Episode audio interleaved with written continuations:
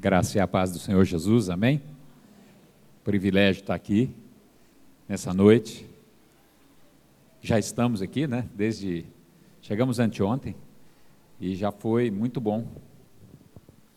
E desde que nós somos acolhidos de uma maneira muito especial, como o pastor Júlio falou, de uma maneira familiar, de uma maneira de amigos antigos, na verdade nós somos, né? Nos conhecemos há, há muito tempo, né? E, e, o Senhor faz isso em nós. Eu costumo dizer que, que nós, nós mudamos 14 vezes. A Eliane faz a conta de 16, eu faço 14. Mas a gente não vai ter problema por isso, não. Né? Mudamos para vários lugares e nunca tivemos nenhum problema de, de mudança. Especialmente porque, porque é, a gente chegava no lugar e falava assim: vamos procurar nossa família. Não é? Nós nos mudamos para o Pernambuco, uma vez, fomos morar lá, moramos três anos, com um filho, não conhecíamos ninguém, no interior do, do estado do Pernambuco, com um filho de três anos, um outro de um ano e dois meses, e a Eliane grávida de sete meses. Né? E aí acabou ensinando nossos filhos, né? porque o nosso filho do meio está com duas meninas, uma de oito e uma de quatro, está com um bebê de 10 meses e a mulher está grávida de 3 meses. Então, é, é, lá em casa é meio assim, né? E, e, e alguém pergunta, nesses tempos, é, eles viram isso acontecer, estão fazendo, né? Graças a Deus, é bom demais. E, e, a gente não se preocupa mesmo, porque a gente chega no lugar e, e a gente sabe, minha família está aqui, minha família está aqui. Eu me sinto à vontade a Eliane tem hora que tem que me puxar e falar: você é muita vontade. Você é muita vontade, né? Mas eu sou goiano, né? E lá em Goiás a gente é meio à vontade mesmo na casa dos parentes, né? Na casa da família, né? Parente não, na casa da família, né? É, e, e, e, família é bom demais. Então é um privilégio, né? Estar tá aqui hoje. Eu queria chamar a Eliane, eu tenho que apresentar minha. minha... Não importa não, né, pastor? É só um, né? Apresentar a Eliane e, e, dizer que nós estamos casados há 42 anos. Esse ano, lá no Rio Araguaia, na beira, pertinho da Ilha do Bananal, nós vamos comemorar 44 anos de namoro. Né? Então, temos três filhos. Conta aí mais um pouquinho. Graça e paz, amada igreja. Que privilégio estar aqui com vocês. Esse final de semana foi algo assim, um mover de Deus porque Deus sempre tem coisa nova para nós. Não é? Então, é um privilégio muito grande estar aqui. Nós temos três filhos, nós, e cada um servindo o Senhor nas suas igrejas, nas suas cidades. Temos, vamos completar nove netos agora, né, com esse que está chegando. Então, graças a Deus por tudo que o Senhor tem feito. E a nossa alegria é saber que família é projeto de Deus. Saber que Deus instituiu a família e nós fazemos parte da família de Deus. Não tem alegria maior. E nós podemos ter uma família sarada.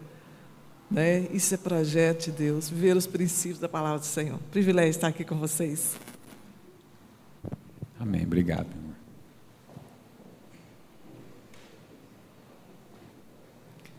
Tem que cuidar, né? É bom demais é uma preciosidade que a, que a gente tem e, e mais uma vez a gente é, já foi apresentado, nós, nós viemos lá de Caldas Novas, né? uma cidade bem agradável e, e creio que alguns já conhecem. Estamos ali plantando uma, uma igreja, plantando um projeto social e estejam em oração por isso, por nós, amém, queridos? Queria agradecer, né? É agradecer mesmo. A gente foi muito, muito acolhido, né? E essa igreja estava vendo, irmã, me, me, perdoa que eu esqueci o nome dela, estava apresentando, né? Lívia, né? A Lívia, ela sorri, ela e fala ao mesmo tempo, né? É incrível, né? É maravilhoso isso aí, né? E, e consegue trazer assim uma graça aí para receber as pessoas, né? Mas não, não só ela, a gente recebeu esse, esse acolhimento de uma maneira muito especial. A gente quer agradecer. Eu queria compartilhar hoje A gente, quando tem um, um DNA na, na, questão da família, ele não consegue mudar de assunto, sabe? Meu pastor. Então, é, é, porque é o que Deus queima no nosso coração. E a gente chegou aqui hoje, e eu fui vendo um monte de crianças, né? Foi chegando, e foi chegando criança, foi chegando criança, foi. Uh, Deus, graças a Deus tem tanta criança. Porque não tem tanta criança, tem pai e mãe. Né? E Deus está queimando para falar a respeito disso, né? E, eu queria compartilhar um texto na palavra do Senhor que está lá em 1 Samuel capítulo 8. É, capítulo 8, versículo 1 diz: Tendo Samuel envelhecido, constituiu seus filhos por juízes sobre Israel. O primogênito chamava-se Joel e o segundo Abias, e foram juízes em Berseba. Porém, seus filhos não andaram nos caminhos dele, antes se inclinaram à avareza e aceitaram subornos e perverteram o direito. Então os anciãos, todos de Israel, todos, se congregaram e vieram a Samuel a Ramá e lhe disseram: Vê, já estás velho e teus filhos não andam pelos teus caminhos. Constitui-nos, pois, agora um rei sobre nós, para que nos governe, como o tem todas as nações. Porém, essas palavras, esta palavra não agradou a Samuel quando disseram: dá-nos um rei para que nos governe. Então Samuel orou ao Senhor e disse ao o Senhor a Samuel: Atende à voz do povo em tudo quanto te diz, pois não te rejeitou a ti, mas a mim, para eu não reinar sobre ele. Amém? Queria te convidar a fechar seus olhos. Pai querido, nessa noite, nós queremos te pedir mais uma vez, Pai Santo o Senhor nos ajude a entender aquilo que o Senhor quer falar ao nosso coração, através desse texto da palavra e daquilo que o Senhor tem colocado no meu coração, Pai Santo.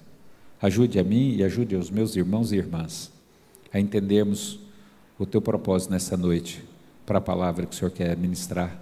Santo Espírito, tenha liberdade, em nome de Jesus. Amém? Queridos, era esse texto tem a ver com as escolhas que nós fazemos. Esse texto tem a ver com a forma como nós vemos o mundo e tem a ver com a forma como nós escolhemos viver nesse mundo. Então, é, quando o povo vem até o profeta Samuel, eles vêm como resultado de algo que eles estavam olhando. As pessoas têm o hábito de olhar a cultura à sua volta. Né? As pessoas têm o hábito de observar, isso é natural. Né? E, e esse povo olhava a, ao seu redor e, e vendo a situação que, que, se encontrava a casa de, de, Samuel, porque os seus filhos não o obedeciam, e ele, eles começaram a orar, a olhar os outros reinos. Né? E os outros reinos em, à sua volta, muitos deles que não foram expulsos por desobediência, porque havia sido dada uma ordem para que fossem expulsos da terra quando o povo entrou, não é? Esses povos todos tinham reis. E esses reis, certo, de uma maneira bem natural do ser humano, eles se vestiam pomposamente, eles se postavam com uma aparência é, forte, com uma aparência é, viril, como um guerreiro, como alguém que, não é? que, que traz uma confiança aos olhos humanos. Né? E, ele, e, a, e a nação de Israel começou a olhar isso e vai para Samuel e diz: dá-nos um rei. E Deus decide então dar um rei para Israel. E traz alguém que seria de acordo com aquilo que aquela nação, naquele momento, estava buscando. As pessoas normalmente, naturalmente, vamos falar assim, naturalmente, elas buscam, não é? Algo que atraia a atenção e que tenha aparência. A gente tem uma luta muito grande como cristãos com essa questão da aparência, não é? No sentido de que de nós é, não nos envolvermos tanto com aquilo que é aparente e que a gente se envolva mais com aquilo que é o que está internamente. Mas para que Deus trouxesse esse processo para dentro de Israel, ele escolhe um homem da tribo de Benjamim e, e traz Saul como rei. E a palavra de Deus diz que era um homem alto, de aparência, não é? Quem, quem olha assim, né? E, quem não pensa assim, ó, aquele homem altão, não é? Bonitão, e, e, e aqui fica ruim, né? Eu não te vejo direito, né? Vou baixar mais um pouco. É,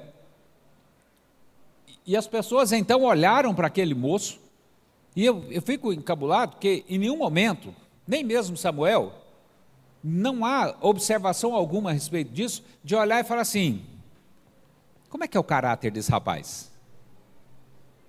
Como é que será que ele é? Como é que ele é na sua casa? Como é que ele é como filho? Como é que ele é como pai? Sabe? Mas as pessoas olham, olha, olha o rei que Deus escolheu para nós. Bonito, nada contra ser alto, nada contra, né? Porque eu poderia falar assim, o irmão, o pastor é baixinho, né? E aí ele ele está falando dos altos. Nada disso, né? Nada contra a pessoa ser ter uma ótima aparência. Aliás, nós precisamos cuidar da aparência mesmo, né? Mas no sentido assim, olha, você olha na palavra de Deus e vê que não há nenhuma observação da parte de, de Samuel, nem da parte dos líderes, de falar assim: Vamos fazer uma sabatina nesse rapaz? Vamos lá conversar com ele para ver quem ele é, né, pastor? Não houve, não houve. Quando eles viram aquela aparência bem grande, eles correram e aceitaram com alegria. Aceitaram com alegria, isso é o que nós queremos. Agora os filisteus, os povos à volta vão olhar e ver o nosso rei, bonitão, grandão, e não, ninguém vai falar que nós não temos rei, não é verdade? Mas em pouco tempo, as falhas de caráter daquele homem começaram a vir à luz. E por conta disso a nação começou a sofrer. E para não delongar, em pouco tempo, em pouco tempo, os pecados, as falhas de caráter foram aflorando de tal maneira que, que o rei Saul foi morto, sua posteridade foi morta, a nação de Israel sofreu. Paralelamente, havia um jovem, o último dos filhos, o mais novo dos filhos de um homem chamado Jessé, que trabalhava no campo. E Deus havia mandado que Samuel fosse até aquela casa para poder para poder ungir um rei para Israel. E ele chegou e Samuel também entrou na mesma. Nós fazemos isso. Quantas vezes nós já fizemos isso? Eu falo de mim mesmo. Né? A gente se engana e quando é, Jessé manda chega, entrar seus filhos, entra o primeiro, quando olha aquele guerreiro bonito, forte, né? o Samuel já estava levantando com, com o azeite para ungir, mas Deus falou: não é esse. Aí veio o segundo, veio o terceiro, por fim, né? apresentaram-se todos, não tem outro, não tem outro. Não tem outro. Até que ele falou, mas não é possível, Deus me mandou até aqui. E até que, não, tem um menino que está lá no campo, não é? E esse menino então vem, e esse, esse jovem chamado Davi vem e se apresenta, e Deus fala: é este o homem que eu escolhi para ser rei de Israel. Falando um pouco sobre a vida de e a casa de Jessé, Jessé é filho de Obed. Obed acolheu a arca quando os filisteus haviam tomado a arca. Obed recebe a, sua, a, a, a arca, então era um homem acostumado com o quê? Com a pre. O que, que a arca representa, né? Lá, a presença de Deus. Acostumado a ter presença de Deus na sua casa. Quando há presença de Deus na casa, o que, que acontece com os nossos filhos? Eles aprendem a ter relacionamentos com Deus. Não é? O Obed era filho de quem? De Boaz e Ruth. Um casal, né? Ruth, tá, é, é, um dos livros da Bíblia, conhecemos a história de Ruth, uma, uma mulher moabita, não tinha experiência com Deus, passou a ter uma experiência com Deus, teve uma experiência profunda com Deus, não é? De resgate maravilhoso, casou-se com Boaz. Aí o Boaz era filho de quem? De Raabe, outra mulher que não era da, né? Uma canané lá de, lá de Jericó, que também é resgatada. E é resgatada e tem experiência tão forte com Deus que essas pessoas todas que a gente vai falando fazem parte do quê? Da genealogia de Jesus. Então, e por que fazem parte da genealogia de Jesus? Por causa das experiências com Deus. Por causa das experiências que nas suas casas tiveram com Deus. E é por isso que eu fiquei alegre quando eu entrei aqui e vi tantas crianças. Porque nós estamos vivendo um tempo em que as pessoas, pais se perguntam: como é que eu vou fazer para educar meus filhos? Esses dias eu encontrei um homem bem sucedido, um dentista muito bem sucedido. Ele tem um filho de 13 anos e outro de 6. E ele falou: Não sei o que fazer com os meus filhos. Não sei como criar os meus filhos. Ele não, não, ainda não, não teve uma experiência com Jesus, mas está é, é, num processo, a gente está se aproximando, e, e, mas infelizmente do outro lado da balança está puxando para o outro lado e a gente está em oração, não é? Mas não sei. O que eu faço? O que eu faço? Eu queria dizer uma coisa para as irmãs, e por favor me entendam, senhoras.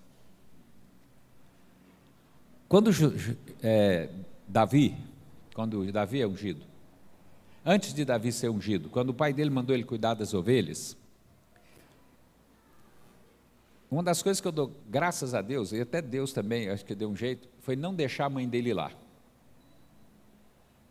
Se a mãe de Davi tivesse visto o que estava acontecendo com seu filho lá no campo, ela deixava? Pergunto para você que é mãe, você deixava?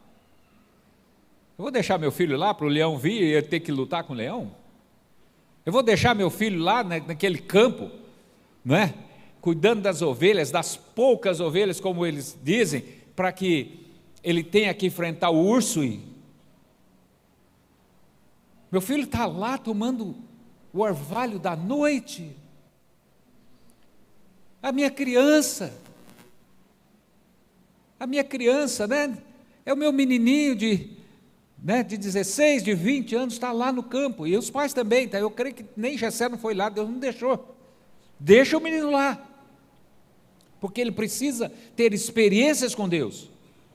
Porque Deus quer fazer na sua casa, querido. Eu, tenho, eu estou falando, e eu falo sabendo que, que o Senhor está falando comigo hoje. Deus quer fazer na sua casa, quer fazer dos seus filhos, homens e mulheres com experiências profundas com Deus. Ele quer fazer essas crianças que estão ali. Deus quer, sabe, que nós demos, todos possamos dar liberdade para elas. Os adolescentes que estão lá fora, porque eles têm experiências profundas com Deus. Porque a aparência, o dinheiro, a faculdade, Poderão ser coisas que ele vai precisar. Mas se ele tiver experiências com Deus, ele tem tudo. Então o rei Davi sai, e é o homem chamado segundo o coração de Deus, ele sai de um lugar de insignificância, daquele que cuidava das poucas ovelhas, como disse o irmão dele, naquele episódio que ele chega lá e vê Golias e derrota Golias, ele sai dali para se tornar o maior rei de Israel. Certo? E por que ele, ele conseguiu isso? Porque, de alguma forma, Deus levou o casal a deixar que o seu filho tivesse experiências com Deus. Olha, mas agora eu estou entendendo e eu preciso, eu quero fazer isso com os meus filhos. E eu? Como é que eu faço? Como é que eu vou ensinar os meus filhos? Também tem experiências com Deus, querido. Tem experiências pessoais. Desafie-se. Sabe, nós estamos vivendo e vivemos mesmo num tempo em que a performance, hoje nós falamos um pouquinho disso aqui no nosso treinamento, a performance tem sido algo tão, tão assim, forte, que você tem que ter performance, você tem que ter, sabe, saber falar, saber se posicionar, saber né, conquistar as pessoas. E muitas vezes, quando as pessoas são conquistadas, aí eh, não conseguem seguir adiante, por quê? Porque não há caráter suficiente para sustentar aquilo que está sendo falado. Nós, nós somos chamados para termos experiências profundas com Deus, profundas com Deus. Tá? Eu e você precisamos e queremos que os nossos filhos cresçam com uma, uma experiência profunda com Deus. Mas eu não posso levá-lo a ter essas experiências apenas falando, ou apenas dizendo: vai para a igreja, meu filho. Vai lá que o pastor Vilma organizou a sala e ele, você vai aprender. Porque quando ele sair daqui e ele for para a sua casa, ele pode ter um choque que vai deixá-lo com a cabeça meio perdida porque as experiências que ele tem aqui precisam ser complementadas lá em casa. Amém? Eu vou contar uma coisa, irmãos. Esses dias nós estávamos na mesa, a gente tem tido algumas dificuldades, eu e Eliane. Porque a gente não dá conta de ficar calado, sabe, pastor? Aí uma irmã sentou na nossa mesa, um casal, missionários. Vocês não conhecem, não. E aí, ela disse o seguinte: eu ia para a Inglaterra, para a Escócia, mas eu comprei uma passagem, era mais fácil na época da pandemia passar pelos Estados Unidos. Então eu comprei uma passagem que passava pelos Estados Unidos. Mas pelos Estados Unidos, eu tinha que ter o cartão, foi na pandemia, da vacina. Pode contar, né, irmão? Já comecei, né? Aí, eu fiquei sabendo que tinha uma enfermeira que fazia o cartão para a gente sem ter que vacinar. Aí eu fui lá, peguei o cartão e apresentei o cartão como se eu tivesse sido vacinado. Bom, é, a gente não aguentou. Sinceramente, nós não aguentamos. A Eliane olhou para ela e falou: não, não sei como é que foi que a Eliane expressou direito, mas você fez isso? Ela respondeu aí, quando a gente conversou, com calma, tá, gente? Ele não exaltou, deu a bronca lá, não. É, é, eles estão da mesma idade, a gente e tudo mais. Mas ela falou assim: Mas eu queria. Mas eu queria ir. E, como eu, e porque eu queria ir, então eu decidi mentir e pegar um documento falsificado para fazer a viagem, porque eu decidi. Tá bom? Não vou trazer o julgamento, mas estou trazendo o um exemplo. Deus é que julga, mas quando os nossos filhos chegam na nossa casa e eles aprendem aqui, e talvez numa dessas aulas eles vão eh, ter um encontro de, de, desse relacionamento de Davi com Deus, eles podem ter um choque quando eles chegam na casa e eles veem exemplos diferentes. Mas eu não estou aqui para dizer para você, oh, meu irmão, não faça.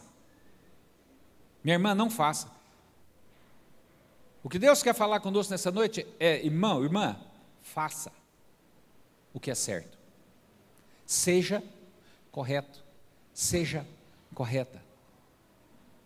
Deus tem a sua palavra. Às vezes a gente ouve a expressão legalista. A palavra de Deus e as suas leis são leis morais, certo? Que Deus traz para nós para que, que a gente aprenda com Ele, como Ele é, para que a gente possa se tornar semelhante a Ele em Cristo Jesus. Amém? O nosso curso do Homem ao Máximo, né? É, é, a proposta para nós é que nós, homens, sejamos semelhantes a Cristo. E as mulheres também. Porque nós, nós estamos na igreja para cultuar um Deus que, des, que desejando se manifestar, nos deu o seu filho para nos salvar. Desejando ter um relacionamento, desejando ter uma família, nos deu o seu filho para nos salvar. E nos deu o seu filho para que ele seja o exemplo e o primeiro de muitos irmãos. Amém? Então, quando nós olhamos para Cristo, nós vemos um homem de caráter. Jesus, na, no Getsemane, ele ora e fala, se possível, seja passado de mim esse cálice. Portanto, não seja feita a minha, mas a tua vontade. Jesus está se sujeitando e Jesus está cumprindo, porque Jesus era um homem de caráter. Jesus, Jesus era um homem que trouxe para nós o caráter de Deus, então, irmão, como é que eu faço para buscar o caráter de Deus? Leia a palavra de Deus. Estude a palavra de Deus. Aproxime-se de pessoas que possam te ajudar e te ensinar a palavra de Deus. E na palavra de Deus, olhe para o Senhor. E olhe para o Senhor muito mais do que olhe para o que nós estamos aprendendo lá fora. Olhe para o Senhor e, e, e, siga mais o Senhor do que aquilo que você está vendo lá fora. E se por acaso houver um conflito, eu tenho um amigo que fala desempate. Ele fala assim: quando eu, eu, eu tenho um problema, eu tenho que fazer um desempate, eu desempato com a palavra. Eu olho para a palavra, e o que a palavra disser, então eu vou fazer. Queridos, invistam no caráter dos seus filhos. Invistam naquilo que está no interior dos seus filhos. Sabe? Orem com eles, ensinem a palavra. Orem com eles e, e, e mostrem o caminho, mostrem o caminho, mostrem é, como o Senhor Jesus age, como Deus age, como os homens de Deus agem. Não tenha medo de mostrar para eles um homem como Davi, porque quantas vezes eu já ouvi falando assim, mas Davi errou tantas vezes, sim, e se arrependeu também. E o nosso Deus é compassivo, longânimo e perdoador dos nossos pecados. Quando eu estou formando meu filho, estou formando a minha filha, eu preciso, sabe, ser claro, transparente. Não trazer para eles a ideia de que eu sou um super-homem ou uma super-mulher, de que eu não erro. E eu vou errar e você vai errar. Mas quando eu e você errarmos, a palavra de Deus nos mostra que nós devemos o quê? Nos arrependermos e pedirmos perdão.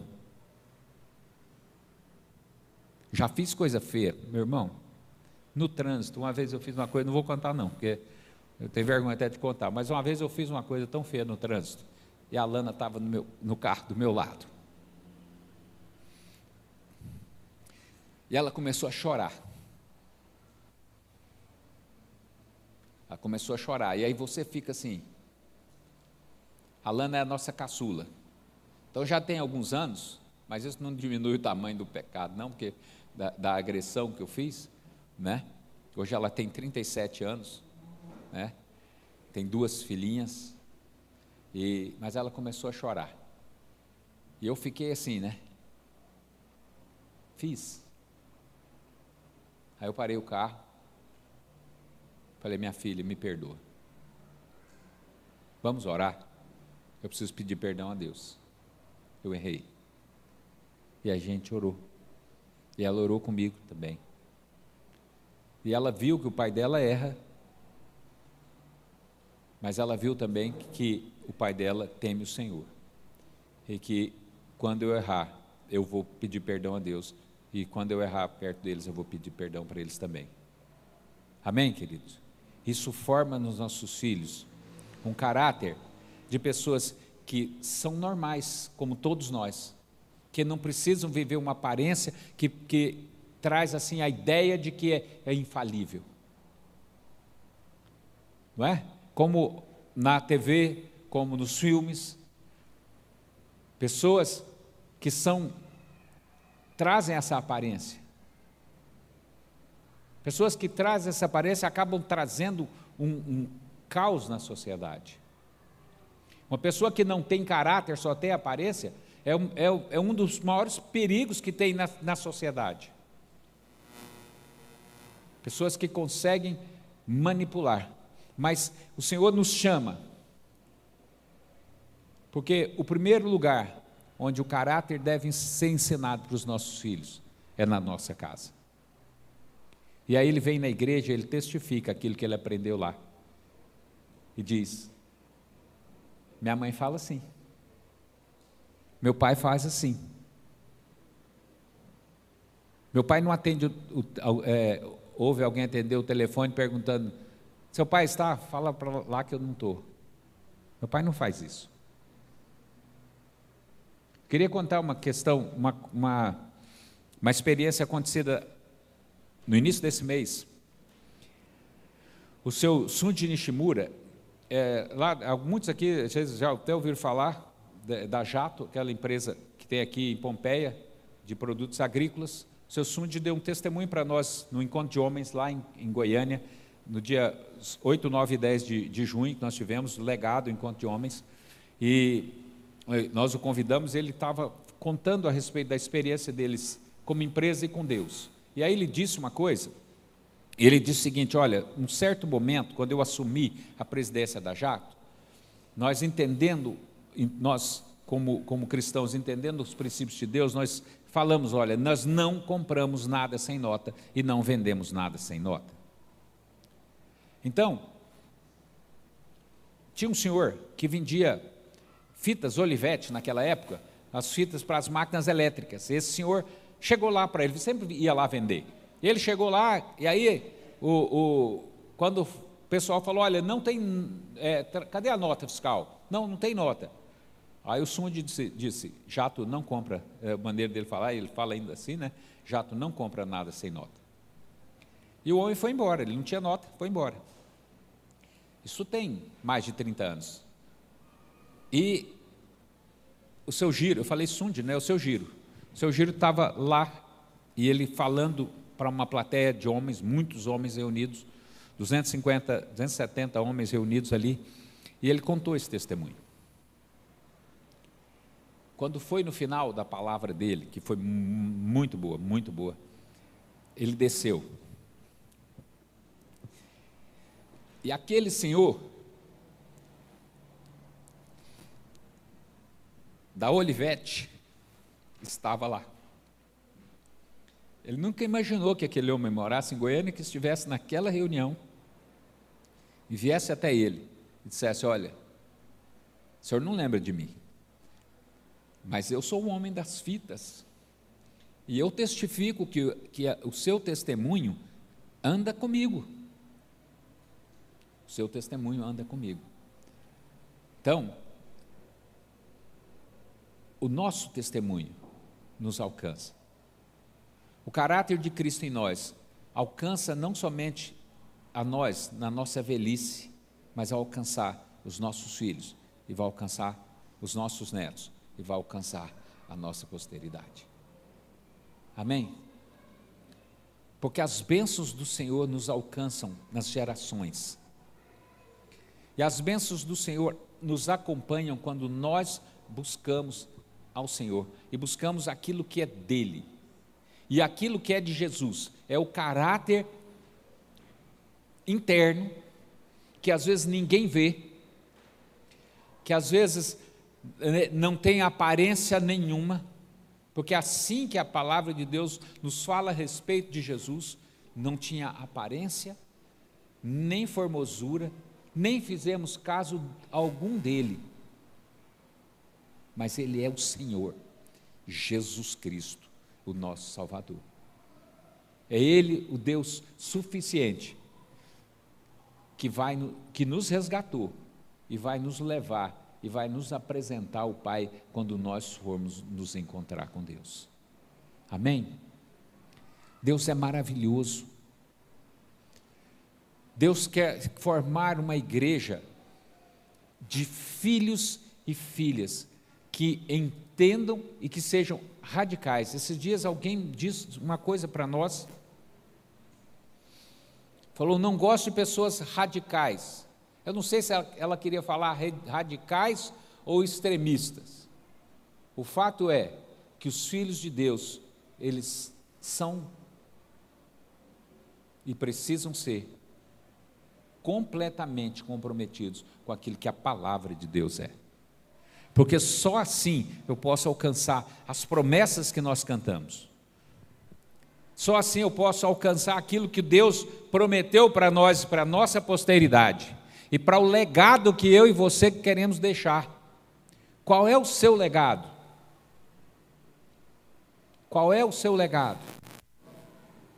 Eu fui funcionário do Banco do Brasil, eu e Eliane, muitos anos no interior de Goiás e, e, e outros estados, no Tocantins e no, no Pernambuco.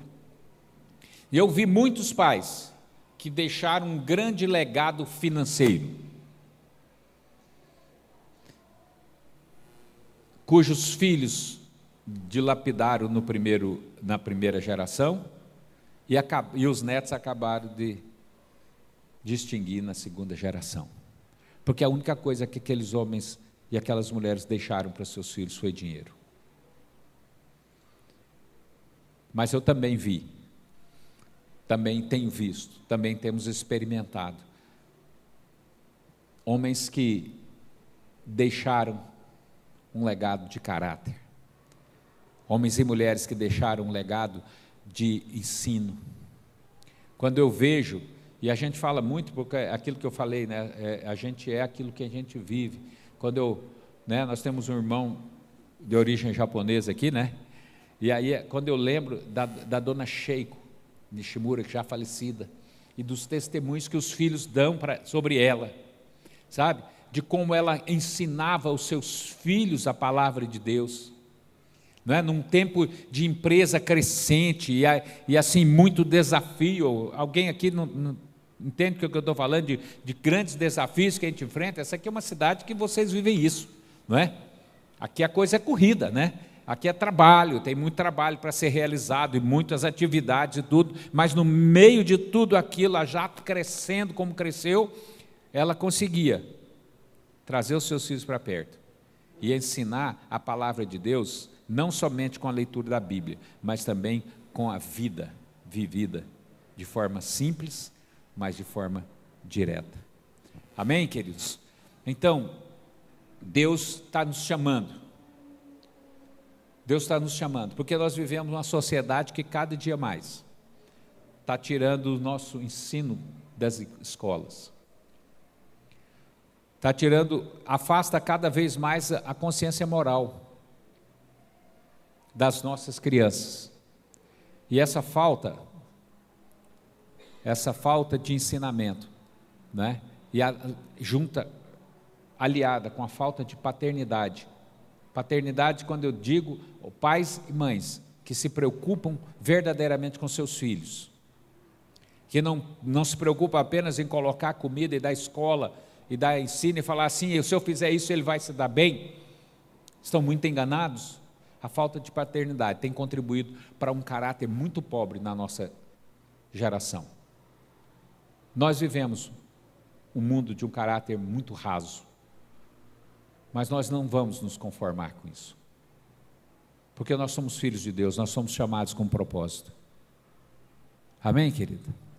Você, mãe, você, pai, você, futura mãe, futuro pai, sabe, tem um propósito de povoar essa terra com filhos de Deus, com filhas de Deus, e implantar neles o caráter de Cristo.